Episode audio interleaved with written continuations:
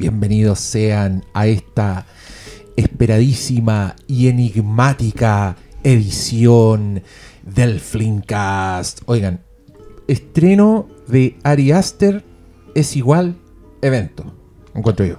¿O no? ¿Estamos ahí o no? De hecho, hubiese sido más corta y había live. Quiero decirlo al tiro. ¿Cómo? Era más corta y hacíamos live. Sí, exacto. Sí, tuvimos, miren, tuvimos que escoger, fue como un Sophie's Choice, de cuál es el Flimcast Live que haremos, pero yo creo que nos quedamos con la opción ganadora. Eh, sin haberla visto tú. Porque este jueves, señores, usted está escuchando esto de estreno, así que alcanza a asistir a este magno evento. Nos vamos a juntar en el Cinemark a ver Evil Dead Rise, conche tu madre, weón. 10 años sin una película de Evil Dead. Y la del 2013 es. Buena, weón. Buena. Esa película envejeció demasiado bien. Sí. La vimos el otro día, ¿cierto? Sí. Y está, pero increíble. Yo, Yo- diría 40 años sin una debilidad tan diabólica. Bueno, se pasó esta. Este, Ah, pero este weón ya la vio. Puta el weón de mierda, weón. No, pero está bien, si no, No, sabíamos si podíamos el jueves. Esta, Sí. esta te la vamos a dejar pasar, malo. No, speak for yourself. esta no se perdona. Las opiniones no representan el sentir del Flimcast. Son responsabilidad de ¿Quién, quién, la las emite? Eso siempre ha sido Sí. así. No pero- un disclaimer. Que íbamos a tener disclaimer, No si nadie nadie. No hay No, pero- disclaimer. Mira, muy esperada Evil Dead Rise, así que el jueves la vemos con toda la peoples y al final conversaremos, nos tiraremos ahí unos, unos encantamientos. Uf, hay que hacer una Evil Dead en el cine. Pregunta, cine. ¿hay producción de Sam Raimi acá? Sí, po. Sí, Solo ejecutivo. Sam Raimi, pero que solo si es el dueño de la marca. po. Con Bruce Campbell son y ejecutivos. con el- Robert Tappert. Robert Tapper es productor, productor, o sea, el que está en el día a día. Eh, son los dueños de la marca. El Bruce. Campbell anda presentando la película en todas partes. Están felices. Capaz con- aparece en el Filmcast. Con esta omnipresencia. ¿Qué cosa? ¿El Bruce Campbell? Bruce Campbell, no Mira, sabemos. no queremos. Puede haber sorpresas. Sí, Señor, cruzan los dedos, eso es todo lo que le decimos. señor Bruce Campbell, está la invitación. Está abierta. Escuchando, está abierta. Yo lo invito a unos completos. Ese sería bueno alto comple. Sí, Sí, ese tiene es cara. San Paulo. Un gozador, Un ¿cómo que no? Oh, me encanta que ya lo a todas partes. Ya, pero mira, de lo que queremos hablar hoy día es de la otra película que se estrena este jueves eh, y que por ser de Ari Aster campeón está como muy, hay mucho interés. Eh, con la Natalia tenemos un récord, hicimos un Siempre Halloween, que creo que es el Siempre Halloween más largo que hemos hecho y fue el de Hereditary. No, perdón, de Midsommar. Midsommar. Y Hereditary, uno de los debuts más impresionantes que se ha visto en harto tiempo. Yo soy muy fan de esas dos películas.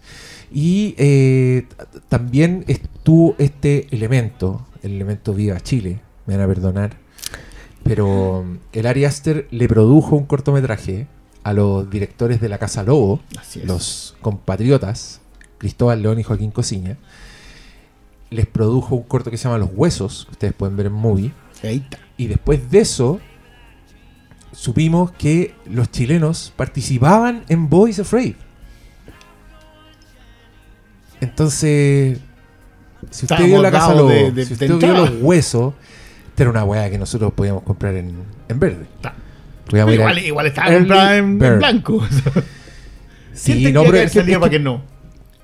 Nadie, pues, weón. Nadie te, ¿Quién, nadie te nadie, ¿quién no. no iba a arruinar esto? No, Ni- pues había que, estar, había que estar ahí. Yo, yo confieso que estaba muy intrigado. Pero bueno, lo que quiero hacer es presentar este panel. Está el Cristian Briones, Hola, hola. está la Uy, uy. Natalía de invitada.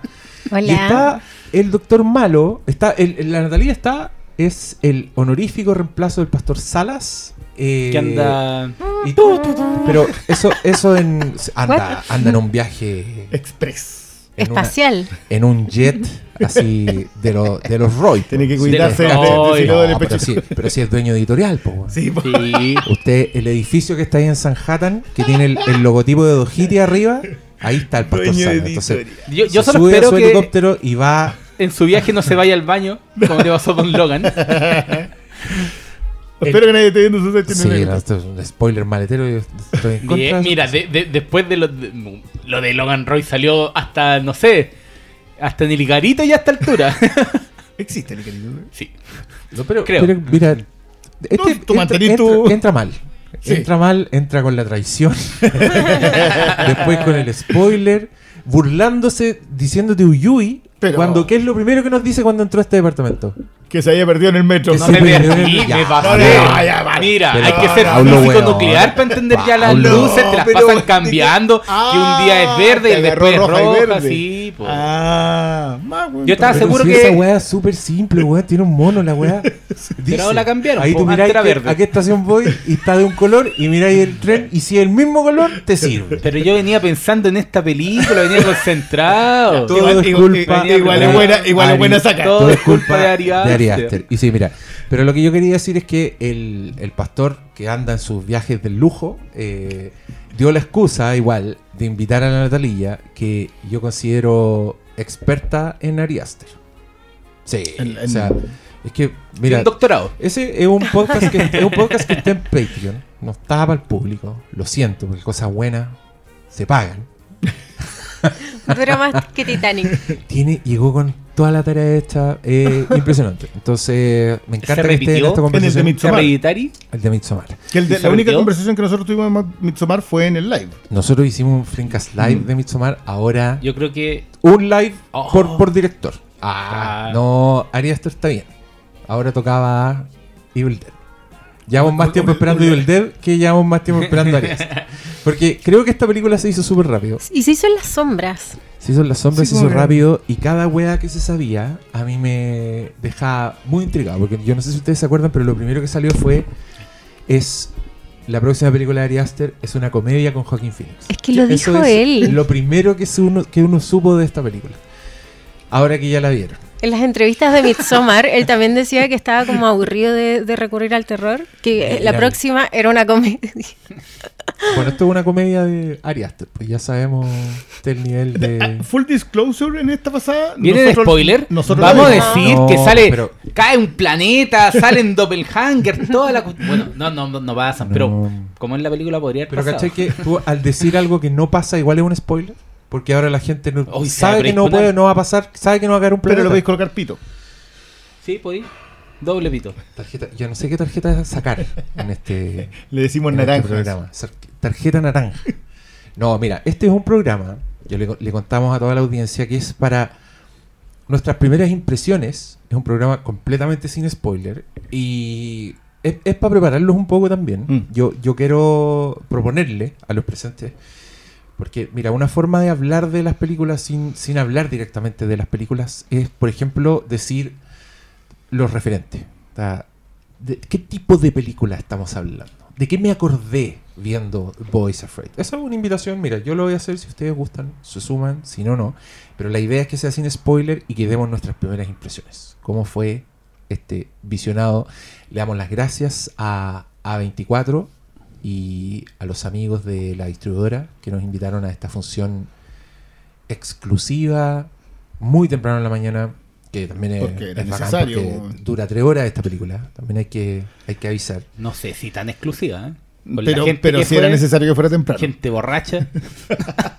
Sí, había unos que parece que se habían venido del, del after. que que una, es, una pésima película para ver después de, de un after, Uh. digo yo. Sí. Eh, ya, vamos, vamos con Pero- una pero- ronda. Pero, Diga, entramos diga. en eso, entramos Sí, en- pero sin spoiler, esas son las Claro, reglas. eso me refiero. Sin spoilers, invitación para ver, preparar, allanar el terreno. Eso en Sí, ese y, plan. Y, y si usted no quiere saber nada, yo igual quiero invitarlo a ver esta película. Sí, de- de entrada. T- Tiene que verla. Es uno de los estrenos imperdibles. Yo creo que Ari Aster es de esos que le- legítimamente se merecen el que se lo ponen a cualquiera, igual el- las nuevas voces del cine. Puta, yo creo que Ari Aster es de los, de los mateos, de los talentosos y de los señores que probablemente yo voy a ir a ver sus películas hasta que me muera. Ah. O hasta que se muera él. Hasta que- sí, también. Sí, ¿sabes qué? Un, un detalle sobre, sobre la. Un detalle sobre, la, sobre las nuevas voces. Yo siento que. Yo por lo menos pido recomendaciones en, en otros ámbitos. Porque yo estoy muy entusiasmado con las nuevas voces, pero las nuevas voces caminan en Blumhouse A24. O Como que, ya, perfecto. Tenemos a, a Eggers, tenemos a Aster, tenemos a. mm, Greta Gerwig. eh, pero Greta No es tan Gerwig nueva. ya- ya- Pero no es tan más. Tú todavía no votabas cuando que- Greta Gerwig había ya. ¿De qué? Como Eh, directora, no, pero sí. si su debut no es Lady Bird. como como 2010, Tiene directora. una 10 años antes. ¿En serio? Sí. ¿Cómo se llama? Es una que co-dirigió con Noah Baumbach. ¿Frances Ha? ¿No? No. Esa es la coescrita. No recuerdo el nombre ahora. No, pero, pero me refiero, igual Greta Gerwig la podríamos contar en nuevas voces si es que ah, ah, partimos de Lady Bird y Francesca, quizás. Pero igual está como, o sea, ya tiene bagaje. Sí. Eh, eh, Julia Ducournau para mí, pero también seguimos en, el, en, en un género, en géneros. Mm. Eh, bueno, también este caballero de No, ¿cómo se llama? Jordan, Jordan Peele. Peele. Jordan Peele. Aunque tampoco es una nueva voz porque lleva 25 años haciendo o sea, nueva voz en, en- haciendo cine. Pero, pero me llama la atención que esté tan circun- circunscrito. Es ¿Ser- que- ¿Será que el género les permite explorar más que nuevas más, voces? más- que el género, igual yo creo Puta, que. te respondiste solo, pues. weón. Entonces, es una pregunta, ¿sí? Sí, sí. Y, pues, y- y los, los grandes estudios igual... Claro, te- de repente te ponen ya, el ejemplo más fácil, Marvel. De repente salen directores que llevan una dos películas, pero no- no- su aporte no viene a ser su voz, ¿cachai? Entonces Mm. te ponía a revisar quién fue el director de tal película reciente de Marvel. Hizo una pequeña película independiente. Pasó con eh, John Watts, que era de- pasó a Spider-Man. Antes tenía una con el Kevin Bacon. Pero no alcanzó a tener una carrera con su voz y terminó siendo consumido por la por el comité. ¿Cachai? Entonces ¿Watts creo no es que. el director del 500 días con ella? No, ese No, era. Mark Webb. de Amazing. Spider-Man, el Spider-Man anterior. Entonces. ¿cachai? Yo creo que igual. Eh, todo va en un tema de presupuestos.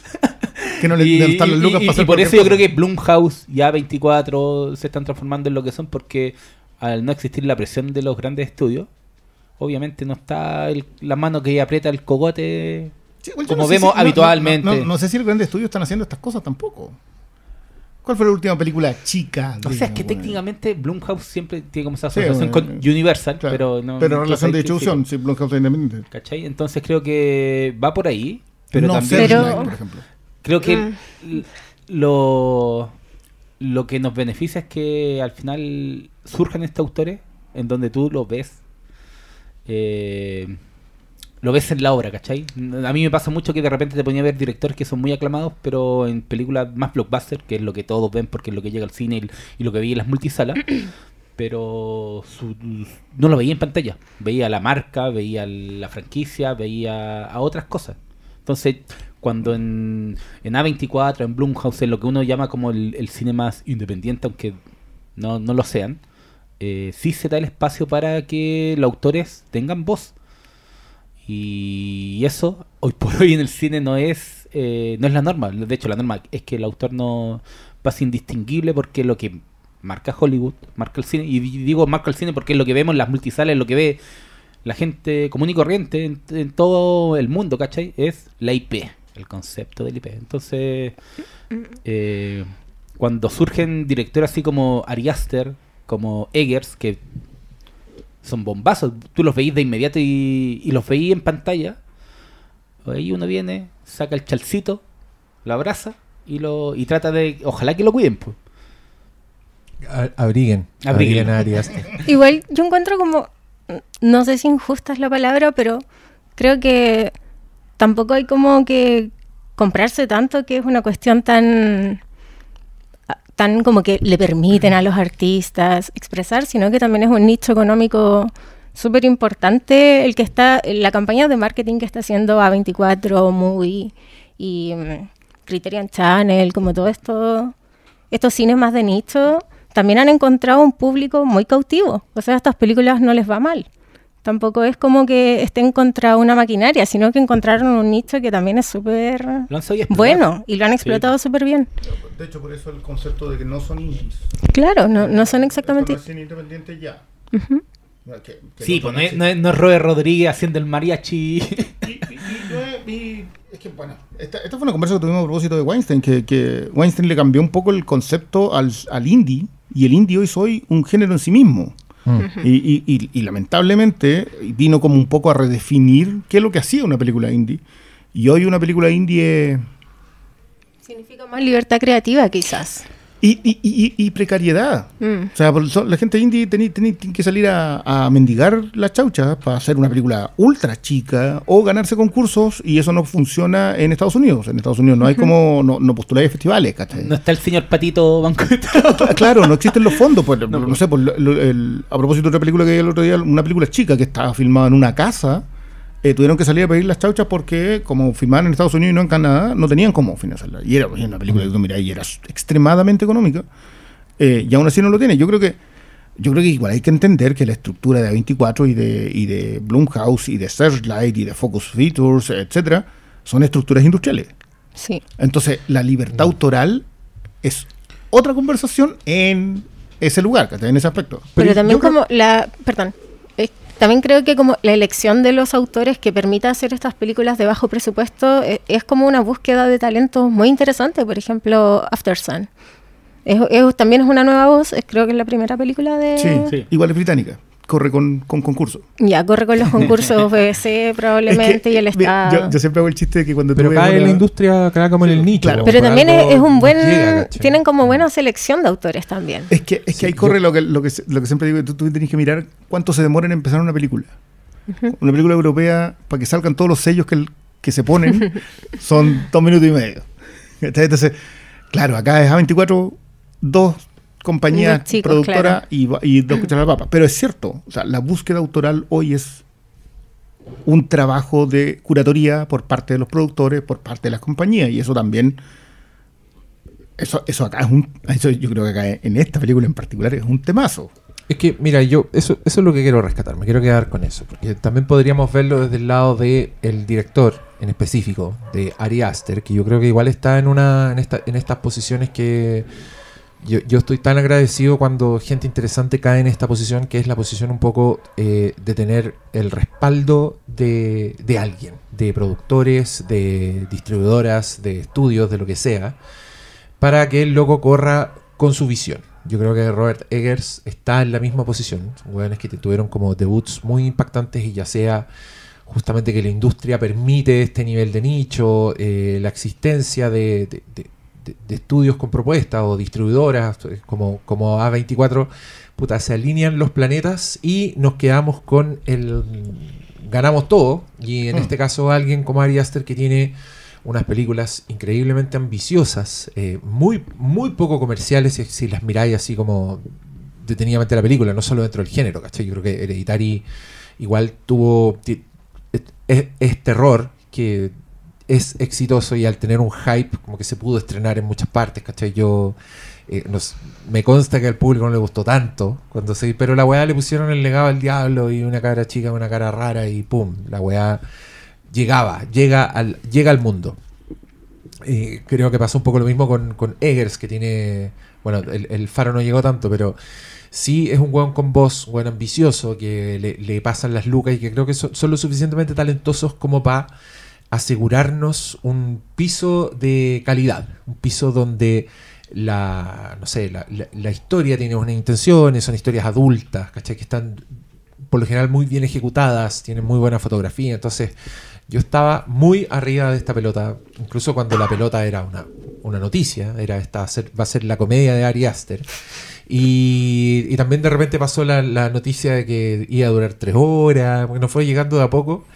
Y, y hasta hace bien recientemente aparecieron las primeras impresiones. Y ahí Sí, fue donde. Todavía no hay eh, reseñas. De hecho, al momento de, de nosotros hacer este programa se ha mantenido. No, no estoy seguro si será un embargo. Sí, nos dieron un embargo, así que... ¿Tenemos embargo? Sí, Dijeron hasta, ese día hasta hasta cuando esté publicado esto que yo no me sí. acuerdo.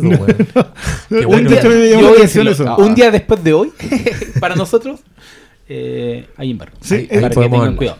Claro, que, que a mí me, me llamó mucho la atención porque, claro, yo dije, ya, ok.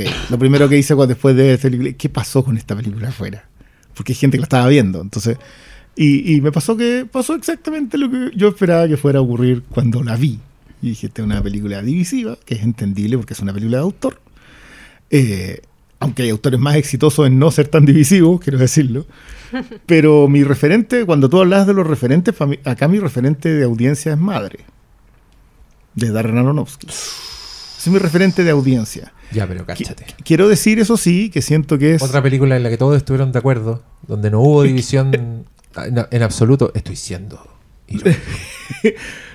Claro, pero en esa, en esa por lo menos yo sí sentí que la audiencia fue más pecaminosa. O sea, creo que la película es súper transparente esa, esa en, en su, en sus intenciones, creo que está también, ¿ah?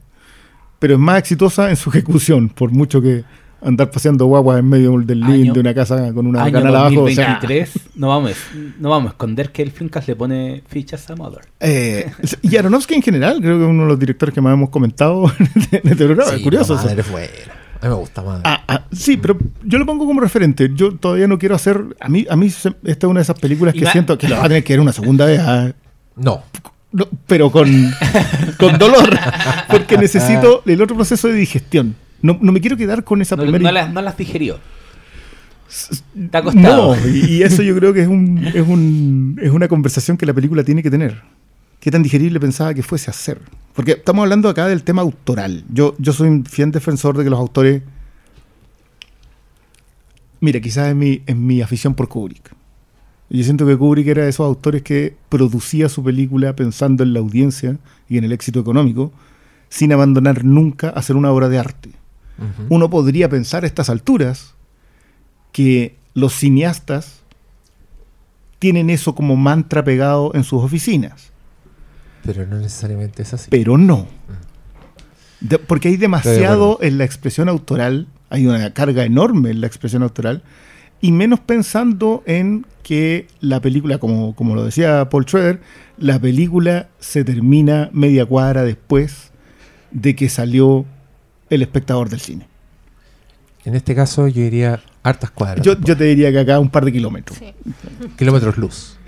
Que el planeta tiene que girar Pero- en el espacio. Pero en Un lo personal siento que eso es muy ambivalente, porque también puede tener algo de bueno. O sea, eso- esas de estas películas que... Esta película no va a dejar a nadie indiferente, para mí es un muy buen pie de entrada. O sea, por la indiferencia... Odio más, quiero, quiero más que indiferencia, no es un verso al azar, es categórico. Aquí no va a haber indiferencia. No, pero sí va a haber odio. Probablemente. Sí, es que sé ya, que, primeras eh, impresiones, a ver. Para mí, Malito. eh, a mí me. Yo siempre voy a ponerle el hombro, defender, sacar la espada, por el género de películas en donde el autor se pasa a tres pueblos. Ah, ya. En donde el autor mete la chala a fondo. Ya. En donde el autor entrega una propuesta. En donde, sobre todo, que te exige a ti más como, como espectador. Tú tienes que poner mucho de tu parte pa- para hacer cuajar lo que estáis viendo en pantalla. ¿Por qué? Porque esta película es muy Seamos amables con el espectador, con, el, con la persona que está escuchando. Tírate ejemplos en donde tú creas que eso ha pasado. Es que he pensado, es que tendría que revisarlo mucho porque no, así como. Es que no sé si es tan apropiado el ejemplo, pero a mí me recordó un poco lo que sentí. Es que no me recordó lo que sentí, pero lo veo como una película estilo Barton Fink, Ya. en donde hay un discurso y también hay una metáfora.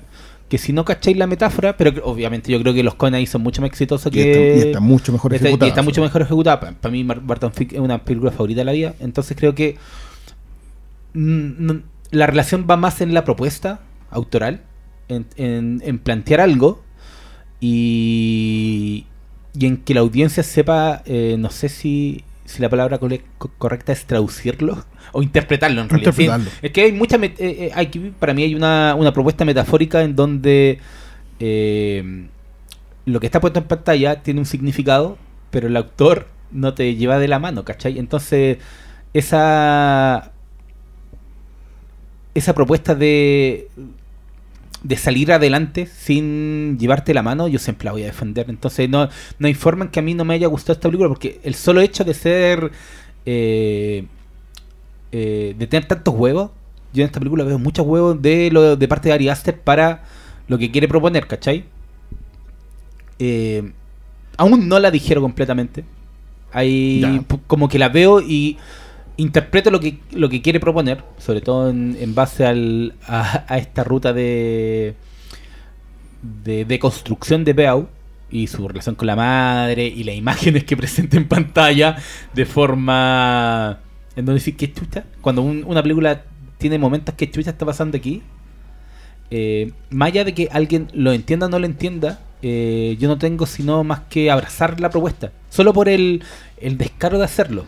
¿Cachai? Entonces, Ya. no sé, ya. busco no- busco ejemplos, pero no como que no tendría que ponerme a revisar. Y sé que tengo que ir a ver todas las películas que tengo en Blu-ray y empezar a revisar porque eh, eh, no se me viene al cambio y, y tampoco lo he hecho, ¿cachai? No me he puesto a pensar qué película me, eh, me rememora. Pero sí me re- rememora por un lado a Barton Fink, pero no en términos de historia ni nada, sino más por, por la propuesta autoral y metafórica de, de plantear algo eh, sin llevarte la mano, ¿cachai? Entonces creo que eh, ahí está el valor que yo le doy a esta película.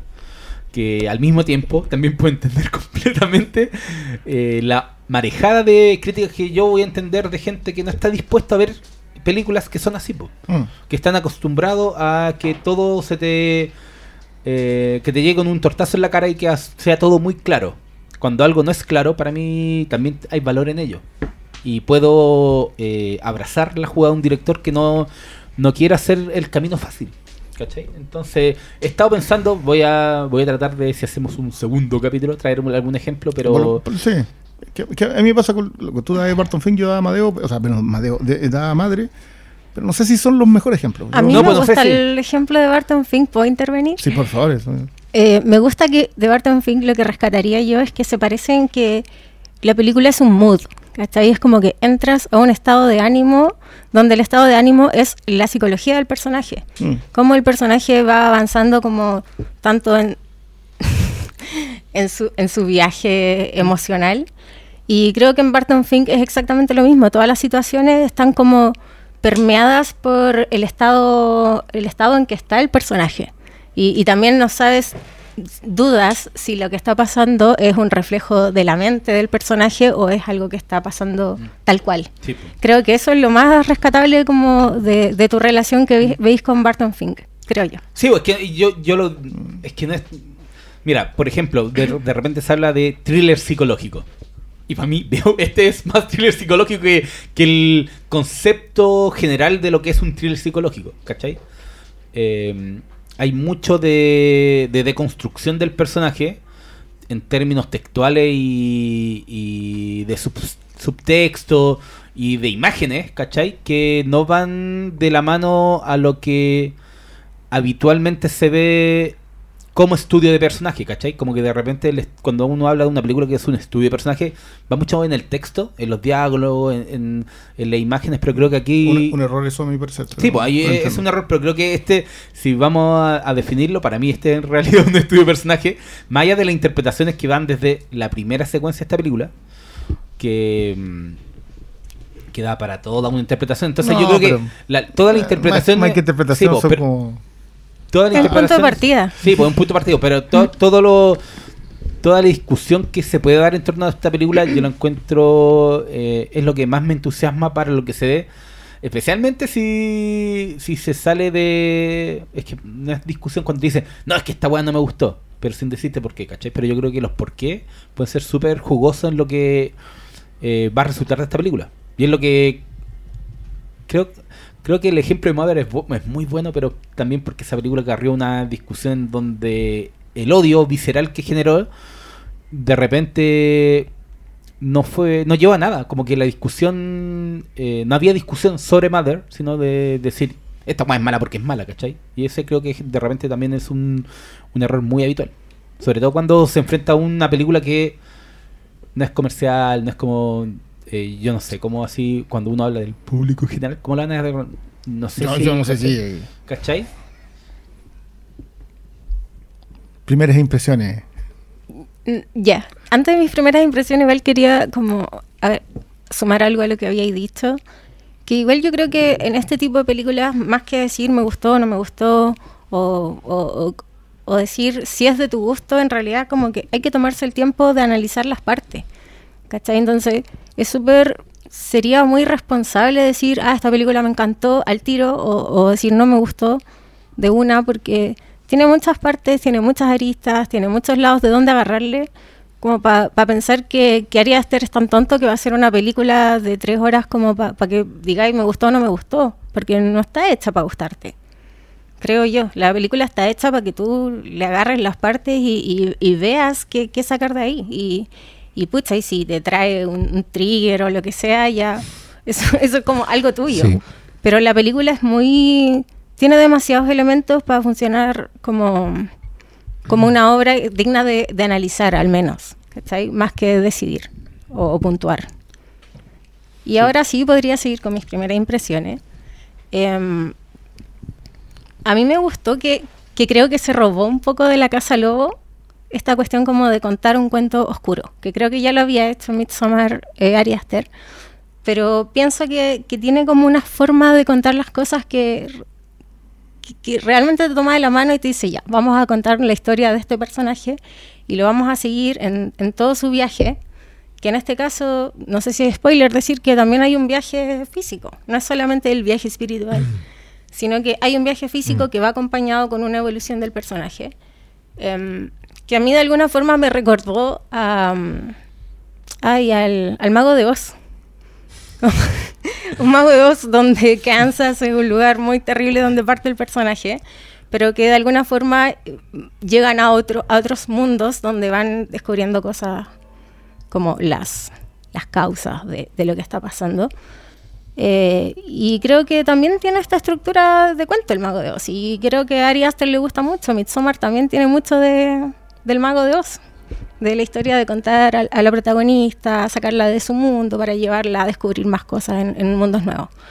Creo que aquí se repite, eh, pero con otros temas. O sea, se repite en ese sentido de, sacar a alguien de su mundo. Pero con otros temas me gustó que, um, que la película es muy es como muy muy profunda en cuanto a ir avanzando eh, y, y, me gusta también que busca muchas formas es, estéticas de, de, mostrar como el estado del personaje eso Seguimos con primeras impresiones. Yo voy a recoger sí. el, el, comentario de Malo a propósito de, del thriller psicológico y creo que este es un thriller psiquiátrico. Sí, sí, psiquiátrico. Yo, yo, creo, yo creo, que la, la conversación, la conver sí, yo creo que hay que abordar, y, y lo digo en, en, en, la, en, la, seriedad de esto, es tomar la idea de la de la versión del mundo que, que tiene la mente de alguien con problemas de salud mental, si queréis llamarlo así, y plasmarla en la pantalla. El thriller funciona porque las, las imágenes que tú ves son enervantes, preocupantes. Emocionantes, eh, de impacto. No es lo que claro, caracteriza un thriller. Te, te, colocan en un lugar incómodo de ver. Entonces, en ese sentido, yo siento que, que lo que buscó es colocarse del otro lado, mientras en un análisis psicológico, analítico, lo que tú te tratas de colocar en los lados y tratas de ver cómo ve el mundo esa persona, un poco paranoico, etcétera, etcétera. El teatro no, exageró, no es la, fue un paso más allá y decidió, perfecto, si esta persona se siente así invadida de estas, de estas visiones del mundo, pongámoslas en pantalla. Y, y, esa, y mi, mi, mi primera impresión fue esa, o sea, yo estoy viendo esto... Eh, y, y, estoy viendo ese viaje y es sumamente complejo. Eh, abordar ese viaje para que tú te sientas medianamente cómodo en la pantalla. Yo, yo creo que yo sí soy un fiel creyente que a ti te puede no gustar una película, pero eso no necesariamente implica que no eh, puedas analizarla o encontrarla buena o mala. Yo creo que el, o valorarla. O valorar. Yo creo que el, el, trabajo puede haber un nivel de trabajo. Sabes que yo pretendo que esta película no te guste, pero te conmueva. O sea, yo, y, y, creo que versus, yo quiero que esta película te guste, aunque se te olvide cuando saliste de la sala. Creo que ambos ejercicios se pueden hacer hoy día, incluso autoralmente. Sí, sé que... Pero, creo que, pero, pero como ya había hablado un poco, te, te, quiero cerrar un poco eso. Esa es mi primera impresión, que esta es una película no pensada, eh, sino que desatada sobre la pantalla. Que, es mi conversación a propósito de los autores. Yo yo creo que los autores necesitan, eh, como los escritores, grandes escritores han tenido grandes editores. Los editores muchas veces son unas personas terribles que te cortan cosas y te destruyen cosas que tú habías puesto bellamente en el papel y otras veces son justo la persona necesita que tomar en la mano para llevarte a algún lado. Ese es un misterio, nunca vamos a saber cuánto es peso de uno y de otro, pero sí se sabe cuando alguien cambia de editor eh, digo editor de no de montajista, editor de revisor, eh, guía de, un- de un- de una obra literaria. Creo que de vez en cuando en los cineastas eso es indispensable. Eh, hay gente que se aprieta muy bien. Yo creo que también tiene que ver con de dónde vienen. O sea, yo, yo a Jordan Peele lo veo súper apretado. El tipo sigue cada vez más conectado con la audiencia. Logra armar perfecto porque el tipo viene del trabajo industrial de hacer series. Entonces viene de un trabajo en donde había que escribir para que tu audiencia te respetara semana a semana y mantuviera la sintonía semana a semana. Entonces el tipo sabe que pucha, As probablemente no hizo sintonía a la perfección, pero la siguiente ecualizó un poquito mejor y entró. En cambio, el artista que viene desatado no se dio, no sé si no se dio ni cuenta. Pero, pero sí, yo le respeto y concuerdo contigo en que eso es valorable. Es valorable ver la obra del artista puesta en pantalla. Pero creo que también podí Sí, eh, conversar sobre si eso terminó estando bien ejecutado o no. Es que.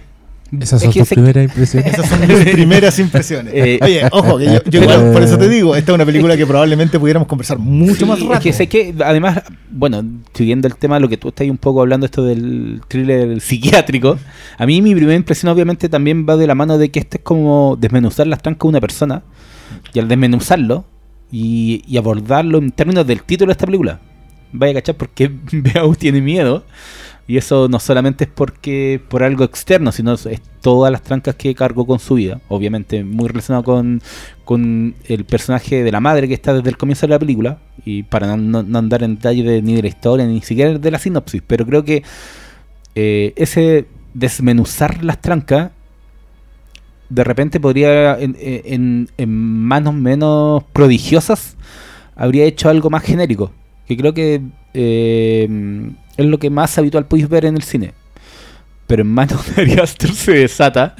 Y, yo cuando hablaba de, de valorar a alguien que está completamente desatado eh, también va va en base a eso.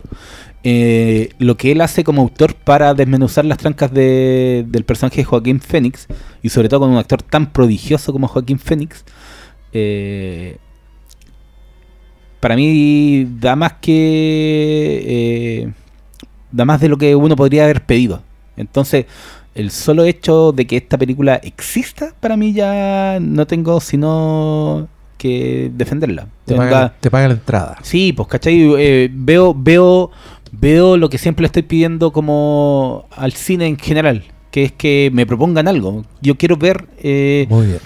eh, una propuesta en pantalla. Y esta película es eso y mucho, mucho más. Oye, yo quiero dar mi- mis primeras impresiones. Porque, miren, recogiendo todo lo que yo sabía, eh, tres horas de duración, comedia de Ari Aster, protagonizada por Joaquín Phoenix, consecuencias de Joaquín Cosiña y Cristóbal León, Bo is Afraid es exactamente la película que esperaba ver. No, No se- no se salió a ningún lado. Con esa descripción, tú decís, porque, mira, si pensáis bien las películas de Ari Aster, hay un sentido del humor bien perverso en sus películas. Eh, yo sí lo considero una nueva voz y una voz bien importante porque creo que es un weón muy, muy mateo que tiene unas propuestas bien claras, que tiene unos guiones que son bien, bien estructurados, son bien novedosos, que de alguna forma es exitoso siempre en, su, en lo que se lanza a hacer en sus películas. Esto es sin siquiera entrar en, el aporte como al, como al género del terror, ¿cachai? Estoy hablando como de él así como, co- como un autor. Eh, que, que tenga este tipo de. que, que tienda al- a los cortos de estos chilenos, que, que- que- lo haya fascinado como esa animación y haya sido colaborador de ellos, también me le agrega más capitas a, lo admirable que me parece Ari Aster, porque. ¡Wow! ¿Qué, vio Ari Aster en esta weá? Me dio mucha curiosidad ver, ver todos esos cortos y, esta colaboración también me tenía, me tenía bien, bien sorprendido. Y creo que hay. Sí, Pero no encontré que la, la visión del terror de, de Cosiña y León y Ari Aster es muy parecida, como de la imagen inquietante, como incluso de los movimientos cortados que hacen ellos en el stop motion. Igual lo hace con, con los personajes inquietantes Ari Aster. ¿Sabéis lo que tienen harto en común los dos? Es la iconografía de la muerte. Sí. El, el- el retratar la muerte en, en- en los trabajos de, de estos dos autores, de estos dos artistas, creo que les podemos decir Sí. artistas. Bueno, estos dos, considerando a Un- Joaquín una, una bestia de dos Cristóbal cabezas. como un- una bestia de dos cabezas, sí, exacto. Eh, pero, com- como sea, eh, a mí esta película me. Creo que. Voy a insistir, creo que me puso muy incómodo y sentí que fue una experiencia bien ardua. Por eso yo le voy a tirar todas las flores del mundo, pero no sé si la voy a ver de nuevo pronto. Eh, no he dejado de pensar en la película y cada vez que vuelvo a la película eh, quedo como con, un, con, una sensación de, oh, eso, es- es- eso sí que estuvo bien puesto. Eh, y, oh, qué, manera de pasarlo mal en ese momento. Y un montón de cosas más que todavía no sé dónde encajar, que también es un poco, en mi opinión, la huella de- de la película buena. Y yo sí me acordé de muchas cosas viendo esta película por, por algunas, algunas weas más superficiales, otras tienen que ver más con onda, pero por ejemplo, y acá le, le voy a dar crédito al, al Nicolás Vogt en Twitter, que dijo que esto era como algo de Charlie Kaufman, y eso es 100% real. Eh, si usted ha visto películas de Charlie Kaufman, que él partió como guionista y ya desde el principio se cachó que era como un locatelli, weón, weón pulento, pero que ya que en Cinécdoque en Nueva York se acercó un poco al, a la ambición, eh, la cantidad de elementos que funcionan en un plano simbólico. El, estado febril de, que yo vi en, en Boys Afraid. También pensé, y esto, yo, yo voy a empezar a enumerar cosas solo para que la gente diga, ya, pero esta weá hay que ir a verla. Porque yo también, también pensé mucho en, ¿cacha la weá que te voy a decir? En Pink Floyd The Wall, de Alan Parker que película que mezcla mucha animación y que tiene un personaje que es afligido como por, por, por un par de elementos. Bueno, todos vieron Pink Floyd The Wall, saben que la madre, todo, todo- los elementos que son un muro en la pared de Sí. Floyd. Es Hay, el- más, personaje hay se más Bretaña que la mamá, digamos, pero. eh, la, la guerra, la- la- la- los profesores, torturadores y, y la madre, pues sí, también esa. Bueno, y la, la mujer. El- la mujer como, como una flor, como una flor que te devora, weón. ¡Ay, qué horror esa película! Pero bueno, eh, también me acordé de, de Pink Floyd The Wall. Y pensé mucho en los Cohen, pero más que en el Barton Fink, yo pensé en un hombre serio. No solo porque está ese señor Richard Kind eh, en ambas películas, que yo lo reconocí por la voz. Sí, Estaba muy también, contento porque lo escuché y dije, oh, ese weón. Y, y junto con la- la- las películas que nombré de Charlie Kaufman y de los Cohen, esta weá también es una película muy judía. Extremadamente. De hecho, el Ari Aster la definió como el Señor de los Anillos judío, pero tiene que llegar a la casa de la mamá. Ese es el viaje. y que sabe que tiene que llegar a la casa Claro. Que básicamente es Mordor. Tiene que llegar a destruir el anillo a la casa de la mamá. Y después de mi what inicial, encuentro que es la media descripción. O sea, por favor. Al- Alguien decía que era, discutir todos los encuentros porque, oh, concha tu era el, madre, la el película mejor extenuante, guilt weón. trip eh, Guilt trip literal. literal. Era el mejor guilt trip visual. Que esa era la expresión exacta. Sí. que- y, y- y- y tiene mucho razón. Yo, yo, de hecho, tra- trato como de mantenerme medianamente cerca, como para que, para que la gente también se entusiasme. Pero, pero Aster igual se fue. Yo, cuando hablaban de, lo, de la comparación con la o sea, de, de lo que hacen lo- los chiquillos acá, hay mucho de morno en esa. El, el- la- el abordaje de la muerte es muy morno. Y, y claro, tiene el- el corte de esos tiempos, probablemente no era eh, a propósito, o quizás sí lo descubrieron en el camino, también tenía que ver con la cantidad de cuadros que podían utilizar en, el segundo, pero, pero sí, el enfoque de la muerte eh, eh, es particularmente añejo, eh, y creo que también le, debe harto a la estética, y acá hay, hay harto buñuelismo descaradamente visual. No, no, no, no temen hacer ese tipo de cosas, y, y a mí me... Vos dale, o sea, yo lo entiendo. Pero me pasa lo mismo que a ti, pero yo no sé si voy a poder hacer eso en positivo sin verla por una segunda vez. O sea, yo cada cosa que me inquieta Yo- digo, estaba bien encajada. Yo me lo pregunto más que lo suerte, afirmo. Briones, Sí, lo entiendo. Me encantaría que fueras. Eh, oh, y yo a esa persona la compadezco. El que se metió a ver Boys Afraid porque dijo, oh, mira el Joker. Vamos en la película del Joker. Póster con niños. Que, sí, mira, hay un niño. Es como una familia. Oh, es como el profesor chiflado. Dijo. Todos son Murphy. No, esta, esta va a ser. Bueno, es que eso, eso igual yo lo valoro, Yo, yo creo, valoro mira, mucho. yo, yo creo que Boys Afraid va a terminar con pololeos. Amistad a y lejos. con matrimonios. Así como que alguien va a decir, vamos al cine. Da vuelta. Oh, y ahí van a, van a ir a reclamar al Flimcast. Pero. Oye, dijeron que era buena. No, no sé, porque con, con madre nosotros nos pasó que nosotros salimos a defender la post. Sí, po. Y salimos a defenderla con, un, con una tesis bastante más clara porque la película es súper clara en su tesis. Sí, Entonces, sea, igual era yo- como que la, la Sí, conversación era yo- ¿es ecológica o es bíblica? En este momento, no, y en este momento yo no tengo tesis para esta Es que película eso, aún. Eso, eso, por eso yo te digo que yo estoy, a mí el, el- el- el paso en la fascinación está con cuando tú, tú afirmas, esto estaba bien puesto en la película. Mm. En cambio yo estoy en, y por eso necesitaré una segun- un segundo visionado, yo estoy en plan interrogación. ¿Estaba Ah. bien puesto? Entonces Mira, como que... yo, creo, yo creo que una clave, y esta, esta también, por si usted quiere ir pero le tiene miedo, mire, yo le tengo una clave, tengo un salvavidas. Usted cuando esté viendo Boys Afraid, eh, vea la película como pensando que to- todo lo que está viendo es como el protagonista se siente, más que lo que está pasando necesariamente, porque es una película bien alucinógena.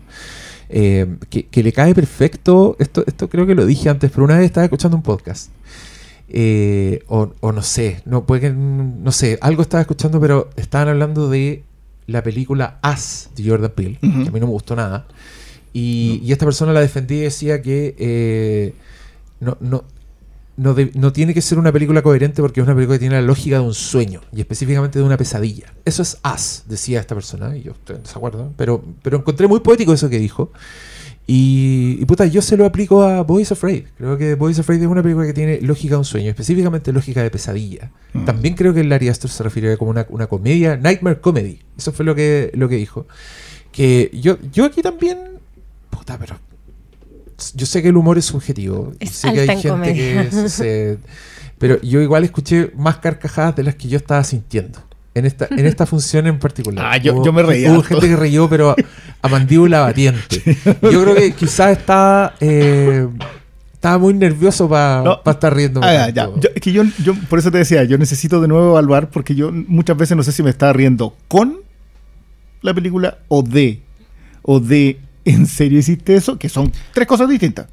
Sí, a mí me pasó más lo tercero, onda, porque yo suelo reírme al ver el desparpajo de alguien y digo, qué chucha, así como ya Sí, te, sí, te esa- fuiste esa- la esa- bola, ¿cachai? Y como a mí me pasó mucho con esta película, eh, sobre todo en las partes más alucinógenas, que creo que eh, aquí no hubo el, el- el- el típico caso de productor que le pone, oye, ya, para, te estoy pasando un poquito. No, aquí no, le dieron, Vos nomás, dale. dale, vos dale. Entonces, yo por eso al principio decía que no puedo sino valo- valorarlo, porque yo cuando veo algo así, dame ¿U- u- eso, ¿Ustedes vieron Inland Empire? No.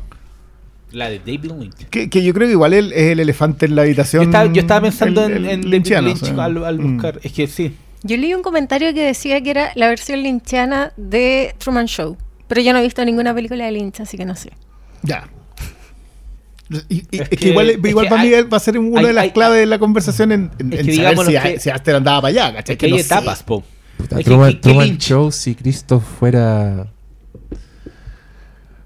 una vieja culiada psicópata. no, eso, eso no es un spoiler, pero los que la vieron entendieron. Oye, pero sobre el humor a mí me gusta mucho que encuentro que Ari Aster, hay algo que me encanta de él, es que tiene el, el- el corazón en el terror. Y, y Sí, me gusta mucho que sí. todas las situaciones eh, humorísticas son muy terroríficas. Y creo que está en el tipo de, de humor que tiene, por ejemplo, Viernes 13, parte 2.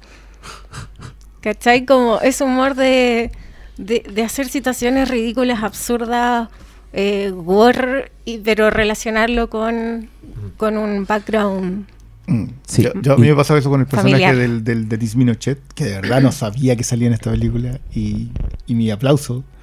Eh, porque yo creo que Ari Aster, de la misma forma que se llevó a estos cabros chilenos a hacer, la, a hacer lo otro, se llevó a Denis Minochet a hacer un personaje. ¿Quién es? Explica. Denis, Denis Minochet es el caballero que vive en la van que está, no sabemos si estacionado o enterrado. Ya, pero esto ya ¿quién salió. es- quién es Denis el- Minochet es el protagonista de Las Bestias. Y es un francés que tiene. Y que no sé si lo vieron en una película del, um, de François Son sobre el abuso eclesiástico. Es una película muy interesante porque tiene cambio por víctima. La narración completa del, del- de la película va saltando de víctima a víctima, construyendo la relación del caso.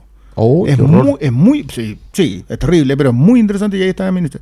Y es uno de los franceses Y se lo llevó a hacer este gringo. y- y claro, pues ya, ya era raro que solo se lo hubiese llevado a hacer las bestias, pero era entendible porque el tipo, el personaje era francés.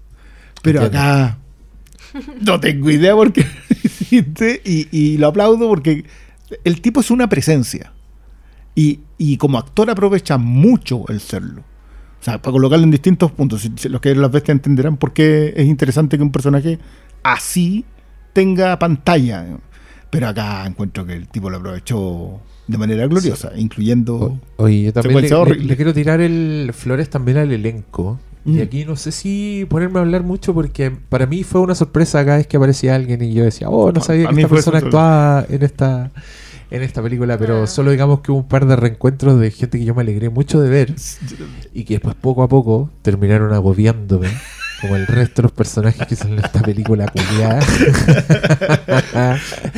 Pero que invitamos de todas maneras a todo el mundo a ver esta Es que recomendación. yo, yo creo que es una de las necesarias. eh, O sea, para mí es una de esas primeras películas pilar del año. Sí, ¿De qué vamos vaya- a hablar a fin de año? Sí. Esto, este va a estar. y, y- y también yo creo que la conversación con spoiler también es- Ah. es más interesante y en este caso claramente no es una narrativa muy tradicional, entonces yo no sé si tiene spoilers así como existen, pero en mi caso gran parte del placer fue viendo cómo se desarrollaba esta weá y para dónde iba, entonces voy a protegerle esa experiencia a toda la gente que la quiera tener.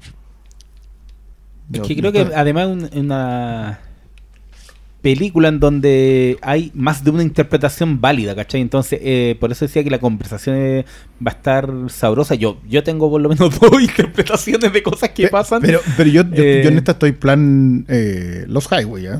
O sea, tipo, Sí, puede, puede claro, terminar esta cuestión sin Sí. tener ninguna interpretación de la película y, por, estamos. sí, y por- y por eso también me gusta mucho la lectura del, del sueño slash pesadilla, porque también est- estoy de acuerdo con, con la Natalia, creo que weón, Ari Aster no se puede sacar el terror de encima, entonces tiene unos tiene como iconografía de terror, ¿cachai? que puede que la weá no sea una película de terror, pero tiene momentos terroríficos, tiene imágenes que son bien inquietantes, eh, y tengo un par de ejemplos porque son cosas muy sencillas, son muy... Un, un gesto de un personaje que está parado al lado de la escena, ¿cachai? Ese tipo de weas que a mí me hicieron estar en un constante situación de incomodidad, Ah, que- que pero... aparte, como no sabéis para dónde va ese personaje. no, no- Entonces, no- como no que- sabéis para dónde va. Y, y- y- yo sí, sí estuve como en esta situación de incomodidad, pero una incomodidad que yo sentía bien, bien en propuesta. ¿cachai? Como Mm. que nunca, yo nu- nunca me perdió este weón. Nunca dije, ah, esta weá está aquí por estar. Básicamente Como- porque cuando llegaba ahí, ah, de- cambiaba.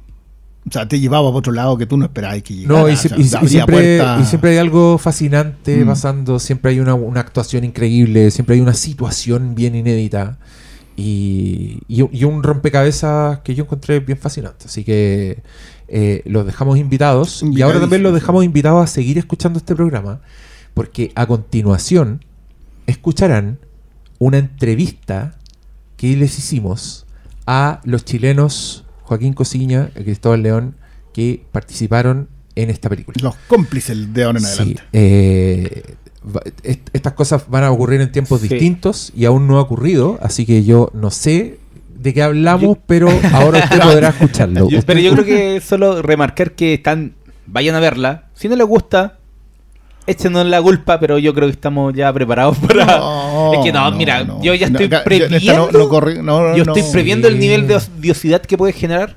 simplemente por eh, ir contra la bravura de Ari Aster, ¿cachai? Hay mucha gente que no, no lo aprecia ese tipo de Mm. cosas, ¿cachai? Ah, Sí, yo, sí, eso es cierto. Yo, yo, yo, yo puedo entender- yo de yo nuevo. lo- y es lo que yo a mí me hace valorar. Es que yo creo que la- yo creo que ese tipo de, de- de valentía para colocar y, el, y, el, y también la pachorra de ir y poner eso en pantalla es también una forma de exponerte a, a, ambas reacciones y, y que está bien. O sea, yo, Mm. para mí ese tipo de conversación. Ojalá las películas las conversáramos más en el plan que se va a conversar esta película. Ojalá, digamos, pero, pero en general la apreciación cinematográfica se da menos en la en el nivel industrial, digamos. Ya, palabra al cierre. ¿Estamos? Sí, Yo- véanla, yo no, yo digo, mía. véanla. Ya. Eh, Natalia, palabras al cierre. No, está, estoy bien. Ya. I'm good. Ya, eh, de nuevo muchas gracias a Diamond Films que nos invitó a ver esta película, estábamos muy contentos, era de las que estábamos esperando y ahora solo falta usted para que se una a esta conversación. Ahora los dejamos con la entrevista exclusiva y nos vemos en el próximo. Buenas noches. Mira, seguramente la, la, pregunta que le han hecho mil veces, pero ¿cómo se dio esta colaboración fascinante que acá también transparentemos? A nosotros nos había gustado mucho la Casa Lobo, entonces cuando aparecieron las noticias de pronto eh, los, los huesos, nos, juntamos a verlo, el movie, y estábamos muy, muy fascinados también. Puta, nos encantó como que Ari Aster, que también nos parece un cineasta muy, muy interesante, me gustan mucho su- su- sus películas. eh, como- como que haya tenido afinidad con ustedes, entonces, ¿cómo partió esa, es- esa colaboración? ¿Cómo se descubrieron? Eso me Esto gustaría saber. partió como, o sea, bueno, nosotros lo descubrimos a él porque es famoso. Eh, de hecho, eh, buceando en nuestros primeros contactos con Ari en mi mail, encontré una, un mail mío del 2019 donde de alguna revista internacional o algo me preguntaban cuáles habían sido mis películas favoritas del 2019 y yo mencionaba que mi película favorita había sido Midsommar. Me pareció muy bonito. Ah, bueno. eh, muy buen antecedente. En el contexto de la pandemia, el 2020, se estrena en Estados Unidos La Casa Lobo. Eh, y, y pasa, y producto de eso, empezamos a trabajar con agentes en Estados Unidos. Y estos agentes le mandan la película a hartas personas que ellos creían que podían enganchar con la película. Y una de esas personas son eh, Lars y Ari, que tienen una Lars Knudsen, que es el productor es como la- el socio de Ari en todos sus proyectos, el productor, eh, que tiene una productora que se llama Squarepeck. Y Lars y Ari engancharon mucho con la Casa Lobo, especialmente a Ari, le encantó. Y nos llama para colaborar en este proyecto eh, Bobby Fred, que es una película que él siempre había querido hacer eh, durante más de 10 años. De hecho, es un proyecto anterior a Hereditary, eh, como proyecto, como, como guion o al menos como esqueleto de guion. Y, y nos invita a trabajar en esta secuencia semi-animada, que es una especie de, creo que en palabras del propio Ari, o, o al menos de otra gente, que dicen como una especie de corazón de la película. Es una, una secuencia que condensa mucho eh, de la película y que está como al medio de la película. Eh, y él sentía que nosotros podíamos eh, aportar mucho para darle forma a ese proyecto, a esa, a esa secuencia. Así partió. Ya, qué, qué maravilla. ¿Y, y cómo fue el proceso? ¿Les, les llegó el guion? Ya ten- yo, yo entiendo que el guion lo tenía hace rato. Hace rato.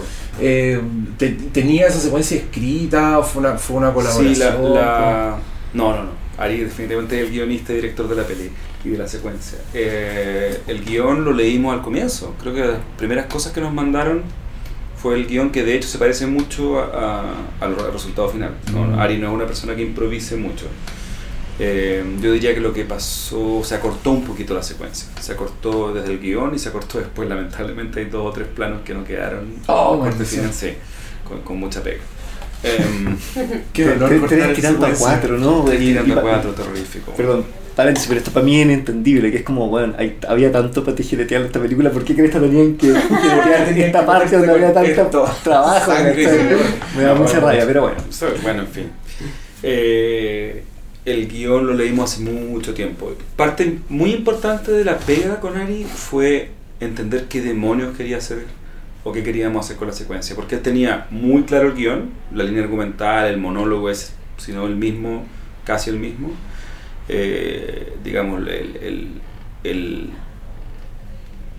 la secuencia de acciones es la misma, pero la manera en que esto tenía que ocurrir no tenía idea, porque tampoco sabíamos cuánto se iba a grabar en set y cuándo cuánto iba a ser con fondo verde, cuánto iba a ser en Mm. post.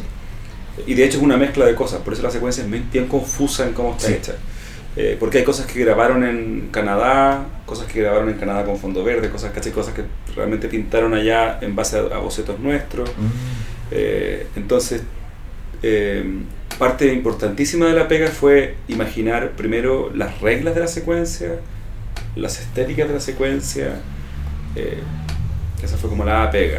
Sí, Inicial. Y, y es curioso que mencione lo del guion porque para mí fue muy extraño aproximarme a un trabajo así desde el guion. Uno, porque nosotros como directores eh, utilizamos guiones como una herramienta más dentro de una mapa de un, un mapa una sí un mapa de ruta mucho más complejo que incluye decálogos de reglas storyboards dibujos eh, experimentos materiales y para mí era muy raro aproximarme a algo que tenía que ser Mm. tan plástico tan material tan visual solo desde un texto ¿cachai? como nos- nosotros no trabajamos así yo creo que habla mucho de eh, que Ari viene de ese mundo, pues viene, viene, está bueno, es una persona que estudió cine de partida y nosotros No. estamos formados, estamos formados, nosotros no, estamos formados como artistas visuales y nuestras películas tienen concepciones mucho menos humanistas y mucho más visuales y escultóricas. ¿cachai? Como que pensamos, hagamos una película de cartón, no sé, estoy haciendo una, una exageración, pero un poco de ahí parten nuestros proyectos. Mm.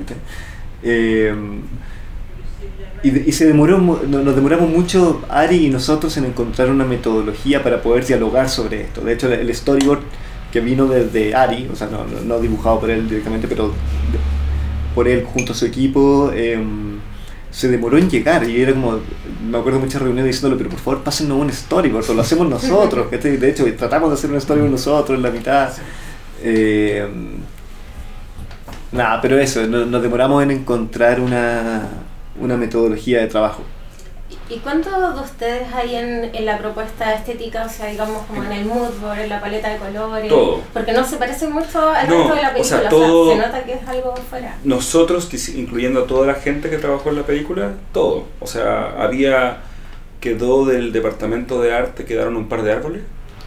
Sí, eh, que es lo que la entrada de la obra de teatro que giran los árboles eh, y el resto teníamos que levantar todo lo que pasa es que eh, si tú miráis ponte tú el trabajo de Antonia Bañados como artista que es una de las colaboradoras vais a entender mucho de lo que está pasando acá Lo que está en esta pieza son Muchas- bocetos, maquetas, eh, cosas que fueron usadas directamente o como bocetos para la película, para, Claro. para la secuencia. Perdón. y fue mucho trabajo como de pimponeo hasta entender qué es lo que quería Ari Eh, pero una cosa que nos dio que nos dimos cuenta muy no no muy rápido más lento de lo que deberíamos supongo Pero rápido igual dentro Rápido dentro igual era que, eh, claro, era que no, Ari no quería nuestras manos, ¿cachai? No quería como la manera en que resolvemos materialmente las cosas, sino que quería nuestra cabeza, nuestra alma, o nuestra, ¿cachai? Como quería meternos en la película y que resolviéramos, pero Es algo que nosotros nos demoramos en descubrir porque Ari se demoró en descubrir, yo creo. Ari se Porque claro, todo lo que le mandábamos más parecido a cómo resolvimos cosas en la Casa Lobo,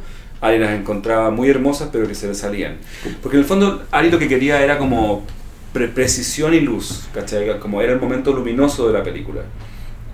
Y para eso, y preciso, como ordenado. El era- oficio es muy distinto El al oficio de es la muy casa. distinto. Claro, lo- no- no- nuestro oficio, nuestra mano, la Casa Lobo está animada como en un No 90% por nosotros dos y, y nosotros tendemos a la brutalidad material, somos, somos caóticos, somos tendemos a hacer cosas súper oscuras eh, y esta, esta secuencia no, no tenía que ser así. Muy limpia, claro. O sea, a nosotros nos costaba entender por qué nosotros estábamos haciendo esto, pero bueno, finalmente nos convertimos mucho más en directores de un equipo que en, en, en tener nuestras manos metidas en, en los materiales.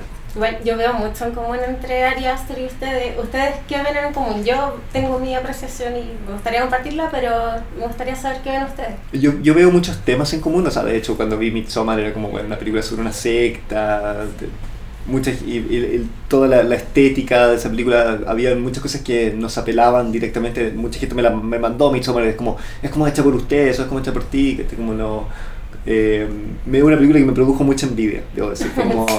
eh, fue como, puta, desearía haber hecho esta película, desearía haber pintado o haber diseñado esos techos con todos esos dibujos y todo, y, la- y to- y una película súper escultórica, súper pictórica, eh, Muy coreográfica también. muy Y coreográfica. Midsommar es una película que tiene una hipótesis estética inicial, que en general no pasa en las películas de terror, siento yo, que es como, yo encuentro que es como, ya, voy a hacer una película de terror de día, Mm. con mucho sol y mucha verde y mucho celeste. Eso Mm. yo me acuerdo que lo veía y decía, bueno, esto, esto es maravilloso, ¿cachai? Es como, puta, no sé, es como hacer una, como hagamos una serie sobre política sin ningún hombre actuando. Como tira- tira- trata, trata de hacerte una película de política sin hombres, ¿cachai? Eh, de hecho, no es mala idea. Eh, pero, ¿cachai? Como que el... el, el- Como la- estos resúmenes del Señor de los Anillos, la escena de mujeres hablando. sí, güey, buenísima. Hay una escena de la mamá con, Sí. con Sí, el niño diciéndole pero dice como, "Toma, cómete "Toma". la comida. Sí. Es maravilloso. Eh, entonces hay, hay como es un, es un director que trabaja con desde ideas cinematográficas. Lo cual creo que es autohalagarse, pero creo que nosotros también trabajamos con esa, con esa, como con ideas muy en abstracto, creo que eso nos emparenta, pero, pero estético, o sea, es que, puta, es que de partida más, el nivel de producción es como imposible de igualar el... Sí, creo, creo que hay algo especialmente con esta película. No, pero yo diría con todas sus películas. No, pero especialmente con esta, yo creo que con Midsommar también, que son eh, películas donde no existe una especie de. eh, Hay dos cosas. Por un lado, que no, no- no- nosotros tratamos mucho de rehuir la idea de la, la diferencia entre fantasía y realidad, que es algo que, que, sobre todo en el cine hollywoodense, se establece muy claramente. Como, como que hay una base de realidad y. como el algo que nosotros nos repetimos mucho, que la, la película en sí ya es como un sueño. Entonces tener como además sueños dentro de la película como, como delimitados eh, es una decisión súper estúpida, porque ya cuando va, te metes al, al cine ya estáis viviendo un sueño. Y Bow es netamente así. Y otra cosa es pensar las películas no, no, desde, la, no desde el gremio, como me, me imagino, hay, hay muchos cineastas que piensan como voy a hacer una película que clasificada en géneros y en tipos de película y codificadas. Ari es alguien que está pensando en hacer una experiencia. Y nosotros cuando hicimos La Casa Lobo la pensamos full así. Estábamos, nos repetimos mucho, te- tenemos esta imagen de los juegos de, de Walt Disney, de estos túneles donde uno se mete y va en un carrito atravesando la historia del mundo, la historia de, lo- de la tecnología o, o de Estados Unidos, o, de- o una montaña rusa. La Casa Lobo la pensamos mucho como este carrito de que te sube, te suelta, te es una experiencia que no tiene que ver con la historia del cine, no tiene que ver con Mm. las codificaciones, que, que- con, la, con la gramática necesariamente. Si bien en el caso de Ari hay un conocimiento muy eh, profundo de la gramática del cine, está pensando en su película como una experiencia nueva y rara y compleja y que te va a transformar. Eh, yo creo que, eh, y muy ambiciosamente, nosotros pensamos eh, también el cine un poco así. Y en, parte porque no, no, no conoce- so- somos muy cavernícolas respecto a, a- a nuestra educación cinematográfica Mm. súper pobre. Venimos más del mundo de las artes visuales y nuestras películas las pensamos más desde la plástica y desde, esta, Sí. desde la experiencia que podemos, que podemos construir. Igual yo veo Ari Aster, o sea, claramente Sí. las películas siempre tienen como una materialidad plástica que, Sí, que va conduciendo la historia. En el caso de Hereditary, las casitas que hace Sí, ella, en el caso de. Midsommar, todo el, el arte de la comunidad. Y, y en el caso de esta, especialmente la, la animación y, y también las escenas donde. A ver, quiero. Como, me parece que ustedes y con Ari Aster tienen mucho esto en común como de llegar a la pureza, como tal como el stop motion es la pureza misma de la animación, como el, el principio de... El, el terror también en los géneros cinematográficos tiene un, un interés en la pureza como de Mm. los sentimientos, del mood, donde lo más importante es entrar como a esta cueva que dices tú, a, a Mm. este mood.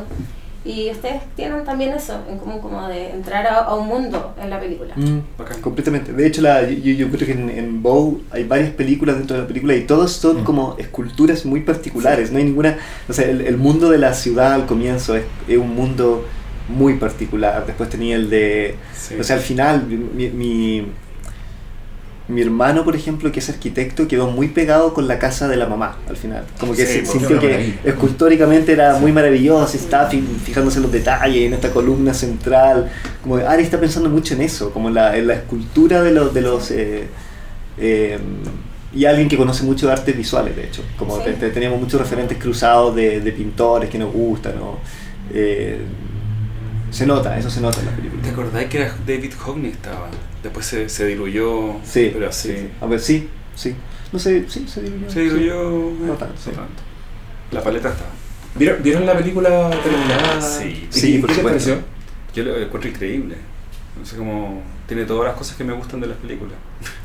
Eh, incluso la duración. Le decía que estaba hueveando que me gusta que las películas largas porque pagáis la misma cantidad de plata por más. Más películas por la misma Sí, plata. me gusta como aburrirme, entretenerme después, como encuentro... eh, tiene, tiene que ser algo muy terrorífico, mente aburrido para que tres horas sea doloroso, pero... eh, no, me encanta. Me encanta. De- le- la, la- la- cuando leo críticas negativas a la película, que leí un par, me doy cuenta que igual iría a ver esa película. Como con- los que le critican son cosas que me gustan. Como, De hecho, yo, yo he visto mucho defensor de la película eh, tirando pantallazos de malas críticas, como diciendo justamente esto es Sí, lo bueno de esta película. Dos puntos, claro. Sí, hay algo que le comentaba a Joaquín, que era que incluso las malas críticas son buenos textos, encuentro yo. Sí. Como que una película que obliga a hablar muy densamente de la película, muy interesantemente de la película, que exige una aproximación como Sí. profunda. Eh, nunca había leído tantas críticas de una película, pero le- leyendo las críticas de esta, como siento que hay... eh, todos los textos me han parecido interesantes, incluso la, la- la crítica de Guardian, que era una crítica como que la, la- la destrozaba, me pareció un muy buen texto. y era como- nunca había leído textos tan interesantes sobre una película. Como- Sí. Está muy buena, sí, sí. Habría que hacer una antología, seguramente hay películas que producen ese efecto. Sí, Buenos textos y muy Sí. polarizados. sí. Sí, sí, sí. Son películas que plantean temas también, Sí, o sea, no hay ninguna forma de, de no agarrar la película de alguna de sus aristas, o sea, ya puede ser Sí. del arte, del color, de la no, música, y, y de la son- actuación. y es una película además que, que cuando, cuando debe terminar no termina. ¿Cachai? Oh, que sí. Varias veces. O sea, en el sentido de que termina y no, te quedan como una hora de, de- de tortura.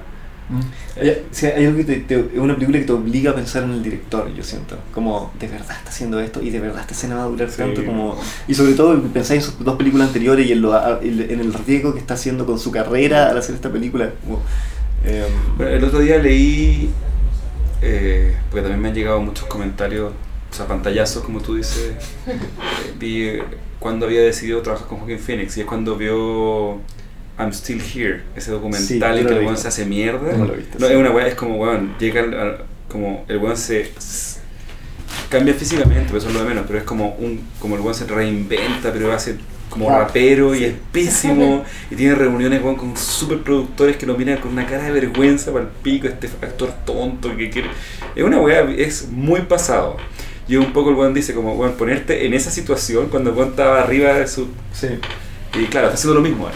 Sí, pues, poniéndose en una situación Sí, súper incómoda. Sí, sí. Que, que- que esa película también fue bien experimental porque él de verdad estaba haciendo todas esas cosas. Iba a los late, Bueno, iba en personaje y nadie sabía qué le estaba pasando. Todo, No. Me acuerdo hay artículos que decían Joaquín Phoenix se volvió loco y no, pues Sí. estaba haciendo este personaje. Sí, es como el Jim Carrey ahora que se puso místico medio raro, pero parece que es de verdad. Ese parece que es verdad. Sí, Sí, verdad. sí. Bueno, el- Sí, sí, sí. Parece que como que se encontraron Ari y Joaquín Phoenix un poco. Ahora van a hacer otra película juntos. Yo creo que se, Mm. se encontraron dos artistas súper radicales y dispuestos como a... Y dispuestos Y, como a- y con metodologías muy distintas, súper distintas. Joaquín Phoenix es como de los actores que son, es, difícil de, es difícil de domar y Ari Aster es un weón que doma todo. Entonces es, es Sí, chistoso. Yo creo que, yo creo que vale, ya estoy profundizando, pero Ari es alguien que necesita gente que lo desafíe todo el tiempo. Sí. Y, Sí. en parte yo creo que por eso le caemos bien, porque bueno, lo, lo respetábamos mucho, pero éramos Pero muy, muy poco. pero también éramos muy sueltos con él en las reuniones, nos poníamos a dibujar penes en los zooms. Es que, es que pasó algo que fue, fue de, por suerte desapareciendo, que al comienzo había como un ejército de personas como diciéndote qué podías decirle que no al director y cómo tratarlo y que presentar una weá de mierda. ¿no? Al comienzo era como, no entendemos porque con Cristóbal somos muy poco verticales en general para nuestras dinámicas laborales, ¿cachai? Entonces, cuando logramos ya empezar a trabajar más aislados con Ari y con Jorge Cañada, el persona a cargo de la secuencia, logramos sí, soltar Sí. la, la bestia. Oye, y a, a propósito de, de su relación con la crítica, ¿ustedes no, no leyeron críticas de su, de su película de La Casa Lobo? ¿No se, no se cayeron en Yo esa leí. pasta? ¿Y, y cómo? Pero es que eran súper buenas. ¿Sí? Sí, en yo verdad. leí, yo leí harto, pero no, no igual hay, hay algo que me, me- me- es extraño, cuando leo cosas sobre nosotros siempre lo leo como en diagonal, como que me da, da un poco de como, que veo así como... Tengo que ir, Sí. no puedo llegar tarde a buscar a. No, por Sí. favor. Siempre me, me, me da un poco de nervio leer sobre nuestro trabajo. Pero sí, leí, en general era todo muy... Sobre todo en Estados Unidos, curiosamente pasó eso que... Que la película pegó muy bien en Estados Unidos, que para mí era algo inesperado. Como era, el- era el último lugar donde esperaba que le fuera bien a la Casa Lobo y fue el lugar donde más bien le ha ido. Donde más nos han pescado y no, no- no sé qué es exactamente, qué, qué resuena tanto con, lo, con los gringos. Nosotros podemos explicar eso, ¿no? No, es que, no, es que yo creo que tiene, mira, tiene que ver con, con lo mismo que estaban diciendo ustedes. A mí me pasa que eh, cuando ustedes dicen que tienen eh, poca formación cinematográfica y vienen como de, la, de, de las artes visuales, yo creo que eso se traduce finalmente en, un, en algo único, en algo muy puro, que no te da un poco la seguridad del, del género. Que eso, eso yo también lo relaciono con Ari Aster, porque Mm. Ari partió en el terror, como que tuvo un debut así, bien auspicioso, como que apareció en todas partes como la nueva voz del terror, ¿cachai? Y yo decía, la nueva voz a secas. Eh, porque se nota, ¿cachai? Se nota mucho, pero al mismo tiempo como estando dentro del género, era, igual capaz de torcer las estructuras, de torcer los elementos, o incluso llegar a las estructuras desde otro lado, que es como Midsommar, que igual tiene como una estructura de película de terror bien tradicional, pero que en su forma, en su planteamiento, es una- también es una weá única, que, que podías agarrar referentes de todas partes, pero que no, que, que se para sola, y es como algo así como una, una weá gigante. Y yo creo que La Casa Lobo también cae dentro de ese, de ese género. O sea, también. De hecho, nosotros hablamos en, en nuestro programa de películas de terror, porque nos pareció una experiencia completamente terrorífica. As- Así es como ha sido interpretada. Yo siempre la pensé más como una película. Es como mi. La razón por la cual yo empecé a hacer películas era porque me gustaban los cuentos de hadas. Y me- me- Empecé, hice mi primer corto, fue una adaptación de Hansel y Gretel. eh, y la familia Casalobo es un cuento de hadas eh, animado, que está en esa tradición de Disney, de Mm. Miyazaki. Bueno, la elección de la portada de esa colección Exactamente, exactamente, sí, del país de los cuentos. Yo tengo toda esa colección, se lo leo a mi hija. Eh, pero sí, para mí, para, para mí está dentro de la tradición eh, del cuento de ay, puta, y pasa que es de terror porque puta tuvimos la mala cueva de crecer con Pinochet, no sé, pues, weón, como que El terror se- el terror se cuela. Sí. se lo impuso, pues, weón. Sí. Eh, pero sí, para mí es, es una película de cuento de hadas.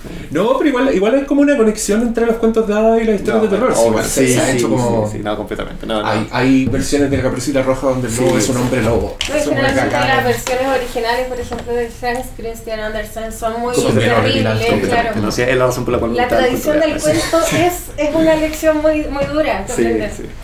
Sí, y, y por eso y también me encanta que hayáis usado esta definición de, de como de casa fantasma, de carrito que te Mm. lleva, porque también creo que es así su, la, su- su película. Como que hay momentos donde, no sé, pues uno, uno está simplemente horrorizado por las imágenes y los sonidos, pero otra donde pasáis como a otro ambiente y ya se transforma en otra cosa, y como que los sonidos te dan otra, otras sensaciones, y yo toda esa weá la encontré mu- muy genial. Y después en, en, los, en los huesos, el corto que, que, que Esto es un hueso, de hecho. Mira, qué lindo. que, que, que también, no sé, si, si nos queréis contar cómo fue también esa, esa, esa, esa colaboración, porque nos intrigaba mucho. Sí. Y, a, y a mí me pasó que empecé a relacionar algo que veo en Ari Aster, que es como este... No, no quiero decir fetichismo, pero es como un gusto por, por los restos humanos Mm. grotescos Mm. que, que te horrorizan justamente por lo, por lo grotesco. O sea, Mm. como mucha. ni un respeto por las cabezas humanas. Harta decapitación. Y, sí, Ah, harta- y- maltrato a la cabeza, al, al- al propiamente tal. Y, y en los huesos igual se ve eso, que también en nuestra historia tiene como una carga que es aún más horrible. Sí. Eh, y, y me encanta que Ari define su película como yo estoy igual que usted, así ya lo trato de Ari. El Ari tiene que ver con estos, con estos restos como con historia. El, el resto humano como, como, como significante artístico, si queréis, como, Mm. como parte de esa gramática. Y, y me encanta, y también lo vi en, en el videoclip de, de Smile, que Mm. no, lo, no lo había visto, pero también mucho Mucho desmembramiento, pero también como estas, estas olas de oscuridad que son tan, tan materiales que Sí. un éxito, me parece. Eh, puta, en nuestro caso eh, hay varias cosas. Yo creo que de, de partida con los huesos, bueno, ¿cómo, cómo partió la colaboración con Ari? Eh, pero fue, fue ya entrado el proceso de Boys and Friends. O sea, la... Ah, Yo pensaba que había sido anterior. No, no, es que fue anterior, claro, porque el Boys and Friends fue un proceso largo. Eh, ¿Cuánto, ¿Cuánto estuvieron Fueron como dos años en total, eh, un, un año y medio en el trabajo más duro. Eh, haciendo maquetas, haciendo las animaciones, todas las cosas. Eh, y los cuerpos humanos yo encuentro que tienen, bueno, puta, la, hay una historia que siempre contamos que tiene que ver con el origen de, eh, del stop motion, que na- nace con este personaje Starevich, eh, que hizo un... Él, dirigía un museo de historia natural en Polonia, no sé, algún país de Europa del Este. Y, y él cuenta que quería hacer, no sé si esto es un mito autocreado por él o, o era verdad que quería hacer una película sobre cucarachas. Entonces no las podía filmar por los focos, porque en esa época había que usar unos focos potentes, entonces las cucarachas o se escapaban o se morían. Y agarró cadáveres de cucarachas y le reemplazó las patitas por, eh, por alambres. Eh, y animó cuadro a cuadro las cucarachas. Y ese es como el. A mí me encantan estos mitos de origen de. No sé, hay un mito de origen de la pintura, por ejemplo, que es como de, de un soldado que se va a la guerra y su amante dibuja la silueta de él en la pared. ¿Cachai? Entonces como que la- le, le da a, a la pintura como esa especie de eh, conexión material y conexión con lo amado, ¿no es cierto? Y, la- y en y en el caso de este, de- del mito de origen del, del stop motion, un mito de origen mucho más reciente, porque esa es como una leyenda griega, en, en este mito de origen reciente del stop motion, signa al stop motion con este origen terrorífico, la animación de cadáveres. De cadáveres. Es Frankenstein, Mm. ¿cachai? El stop motion es Frankenstein. Eh, y, y esto siempre nosotros lo contamos a propósito que nos dicen, pero ¿por qué es tan terrorífico lo que ustedes hacen? Y es como, bueno, estamos haciendo stop motion, es una weá. Le estamos, le estamos, estamos haciendo Frankenstein, estamos metiéndole alma a weas muertas, ¿cachai? Y en el origen literalmente a cadáveres, ¿cachai? Entonces siempre nos, nos quedamos con esta idea de, de Starevich y dijimos, ¿qué pasaría si alguien hace esto? de meterle vida a las cucarachas pero con cadáveres humanos y, y de ahí nace un poco toda la, la idea de los huesos en, en hacer nuestra propia versión de Starevich con cadáveres humanos eh, y, y bueno y de ahí se mete esta idea de justamente estábamos en, en el post estallido entonces la- la- mucha violencia en nuestro entorno como que teníamos que hacer algo con esa energía ahora como que es raro pensar en eso después de todos los fracasos y la extrañeza de lo que llevó el proceso pero pero en ese momento estábamos con toda esta energía y era como tenemos que hacer algo con toda esta energía transformadora política eh, que ocupa como toda nuestra emocionalidad ahora y mm, nada, pues ahí nacen los huesos. Y yo, y yo creo que por ahí también hay una conexión con Ari. En el caso de la Casa Lobo era distinto, también había algo de eso de, de una de nuestras reglas, teníamos un decálogo de, para la animación. Nosotros te- el guion lo fuimos transformando todo el tiempo, ¿no es cierto? A, medida, pero teníamos unas reglas, durante los cinco años de producción el guion no lo respetamos y lo fuimos transformando, pero sí queríamos que la película fuera una especie de monolito material, queríamos que fuera una escultura muy consistente, muy coherente. Y para eso escribimos 10 un decálogo de animación, reglas muy claras de animación. Y, mm, y una, una de las reglas era todo se puede transformar como una escultura. Es decir, y había otra que era no hay muñecos. En el sentido, no, no queríamos que los cuerpos fueran cosas o los muñecos fueran eh, cosas que respetáramos, Mm. sino que queríamos que fueran como tan transformables como una mesa, eh, como las paredes, De como la pronto se los arquitectura. personajes con, con partes de los muebles, Exactamente, con los colores. todo está hecho de la misma Sí. materia, todo, está- to- todo está metido en este río material que era la película. Como todo- que estábamos muy inspirados por estas máquinas de, de Goldberg que se llaman que este, un dominó bota otro dominó, bota un paso, Ah, como un causa-consecuencia, causa-consecuencia. Ima- Imaginábamos la película como un, un río de basura, ¿cachai? Y eso era, em, y los cuerpos eran parte de eso, de ese, de ese río de basura. Y el paso de las escenas también tiene como la sí. naturalidad cuando Sí, pasan sí, de sí. un lado a otro, también hay Sí. como el... Yo no me lo imagino como una serpiente que va Sí, avanzando. sí. Qué hermoso. Y, y en, este, en el caso de la película de Ari Aster, yo, yo sé que en la Casa Lago trabajaron con formatos gigantes. No sé los huesos, me da la sensación que es más chiquitita. No, no, no, los huesos era... También. El- la, la muñequita se veía muy chiquitita. La muñequita es chiquitita porque es Ah. una niña, pero lo. Mira, pero acá está.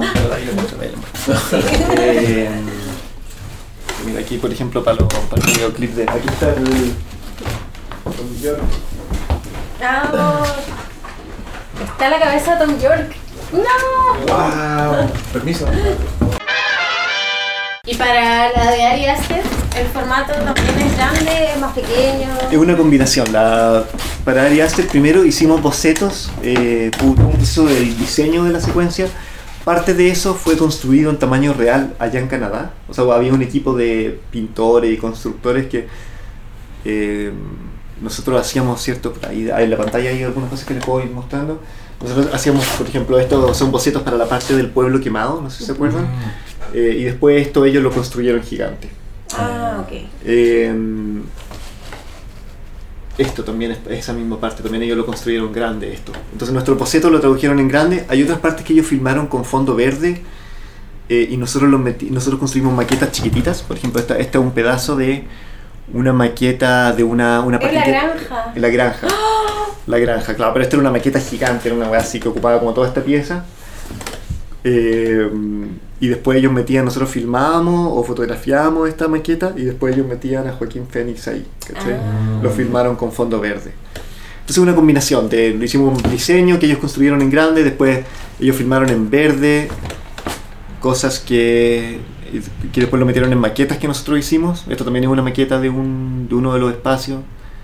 De, mm, no, sé, no sé si te acuerdas de una parte que está caminando por unos cerros, camina desde Ujú. atrás, después camina por otro cerro. Y Los cerros también suben y bajan. Claro, exactamente. Y esto, esto fue una maqueta. Bueno, este, este es el cerro de más adelante, por ejemplo. Estos son algunos de los cerros de atrás.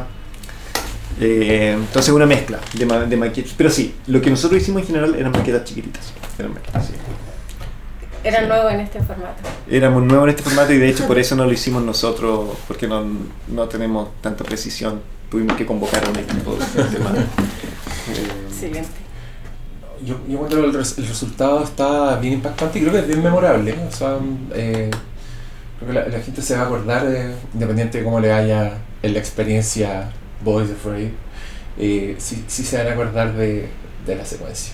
Y fue una sorpresa, yo no sabía que había secuencia de ustedes. Ah, bacán, bacán. Bueno, tu- tuvimos que mantenerlo muy en secreto. Sí. Ah, Sí, fue chistoso porque nosotros, bien fans igual, no, no queríamos saber nada de la película, pero nos invitaron a verla y nos dijeron, y después vamos a hacer entrevista con, con Cristóbal y Joaquín, y yo dije, ¿Y por qué? Por la conexión dije yo, de Es los huesos. dije yo, ya, qué buena, va- vamos. Y empieza la secuencia y, y entendí. Dije, Bacán, "Oh", bacán. Y después igual fue emocionante verlo en los en créditos. los créditos. Además que son, son créditos bien traumáticos porque aparecen. O sea, pasa algo bien terrible Sí. y empiezan a aparecer los créditos. Sí, sobre Fue queda ahí como... especial en los créditos de la Sí, película. sí. La- Sí. Esperamos que los cines no prendan la luz. La Como aprenden, nos hicieron, sí. aprenden, aprenden siempre, bueno, sí. Qué rabia. Muy fun, sí. sí. Oye, yo estoy. Les quiero dar las gracias eh, y ojalá nuestros auditores hayan disfrutado esta conversación tanto como nosotros. Muchas gracias por la conversación. Gracias a ti. Gracias Natalia, gracias Diego.